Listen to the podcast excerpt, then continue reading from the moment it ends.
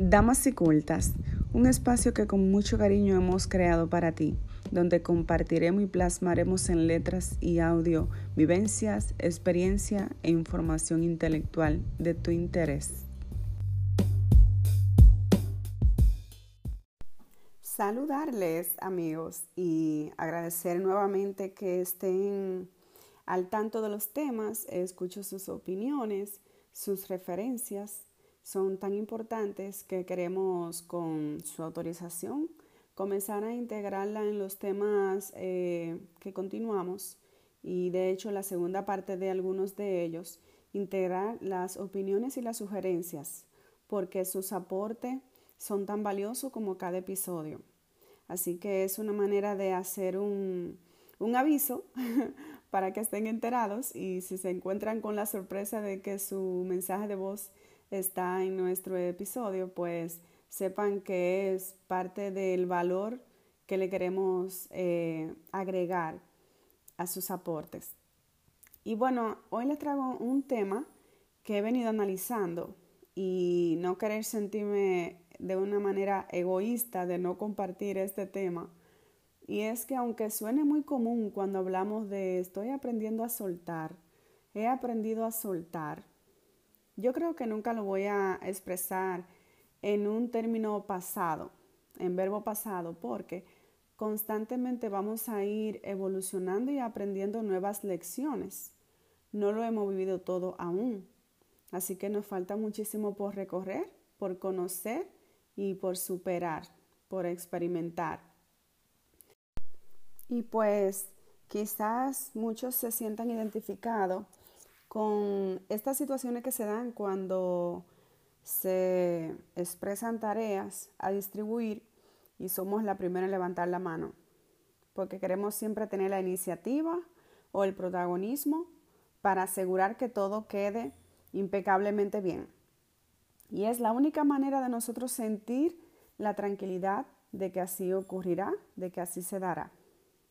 Pues parte de lo que estoy aprendiendo a soltar es un poquito de eso, de tratar de, que la, la, distribución de las responsabilidades carguen menos sobre mis hombros y que delegar es una oportunidad muy importante para dar también el beneficio de la duda a los que se involucren con ese trabajo, ese proyecto, esa tarea o esas responsabilidades que debemos asumir.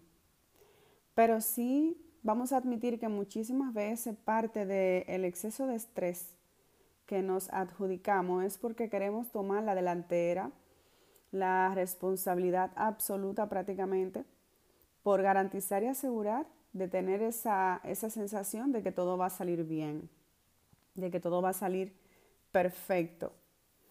Y si a eso vamos, pues vamos alineándonos a lo que es el perfeccionismo. Y no quiero entrar en ese tema, ya se tendría que desarrollarlo en otro episodio, porque yo mucho tiempo tengo tratando de contrarrestar eh, el perfeccionismo que me atribuyen y yo no lo considero como tal.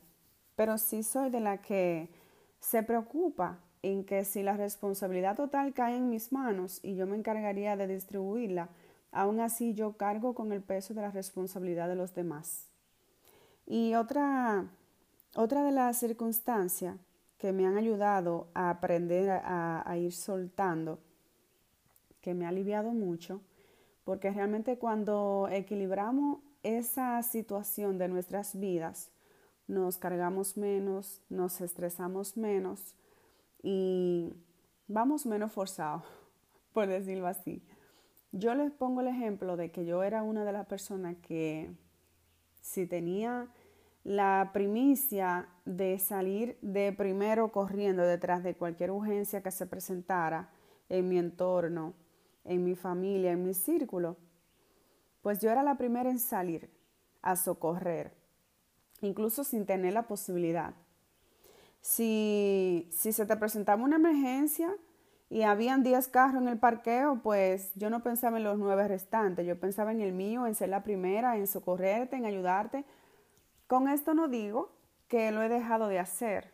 Ser compasivo no, no es una cualidad que tengamos que exonerar de nuestras virtudes, pero realmente es importante controlarlo, saber manejarlo en cantidad, calidad y a quienes le damos esa, esa preferencia, ese privilegio de nuestro sacrificio. Y parte también en cuanto a la familia, por ejemplo, yo era una de las que ocurría un incidente con un familiar y era la primera en llegar o de las primeras en llegar, en, en ver las cosas más grandes que la realidad, porque la acción inmediata no me permitía tener el espacio necesario para comprender la situación y asumir la situación del momento. Eh, también he mejorado esa parte de que dejo un poquito ya que todo fluya. Porque, por ejemplo, si tengo un pariente que tiene cinco o seis parientes a su cargo y yo no tengo ese mismo privilegio, pues entonces ya yo voy haciendo esa comparación de primera instancia cuando me voy a, a desestabilizar con los impulsos de salir a correr, a socorrer.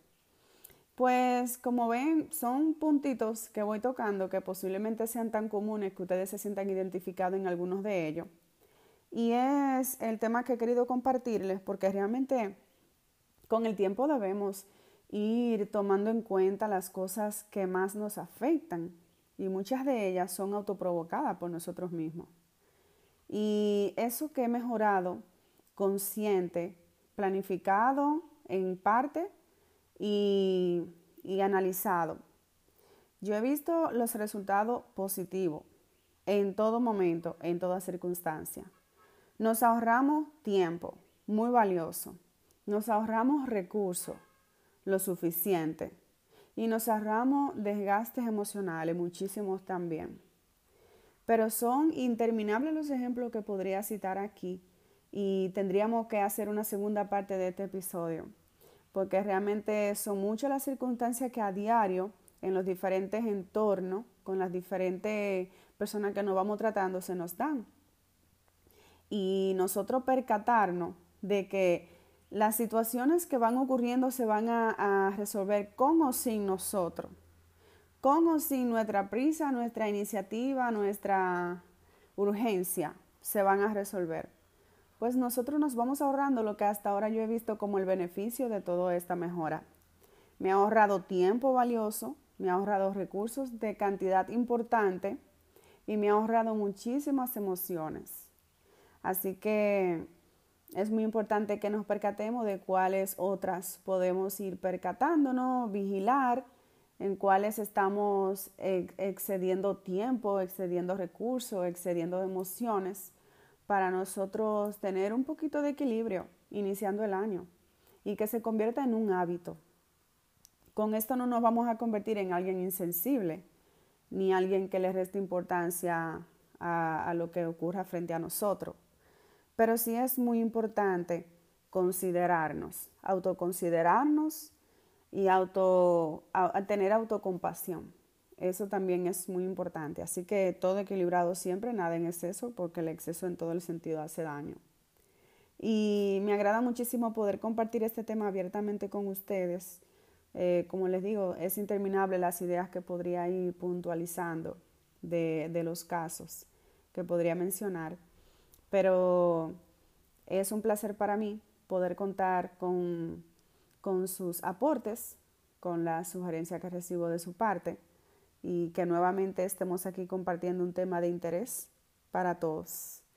Pues como ya sabes, te dejo de tarea la reflexión de que mires a dónde te estás adelantando al resto, cosas que se pueden resolver con, con tú o sin tu presencia y que además estás autosacrificándote, autoestresándote y cargando peso sobre ti.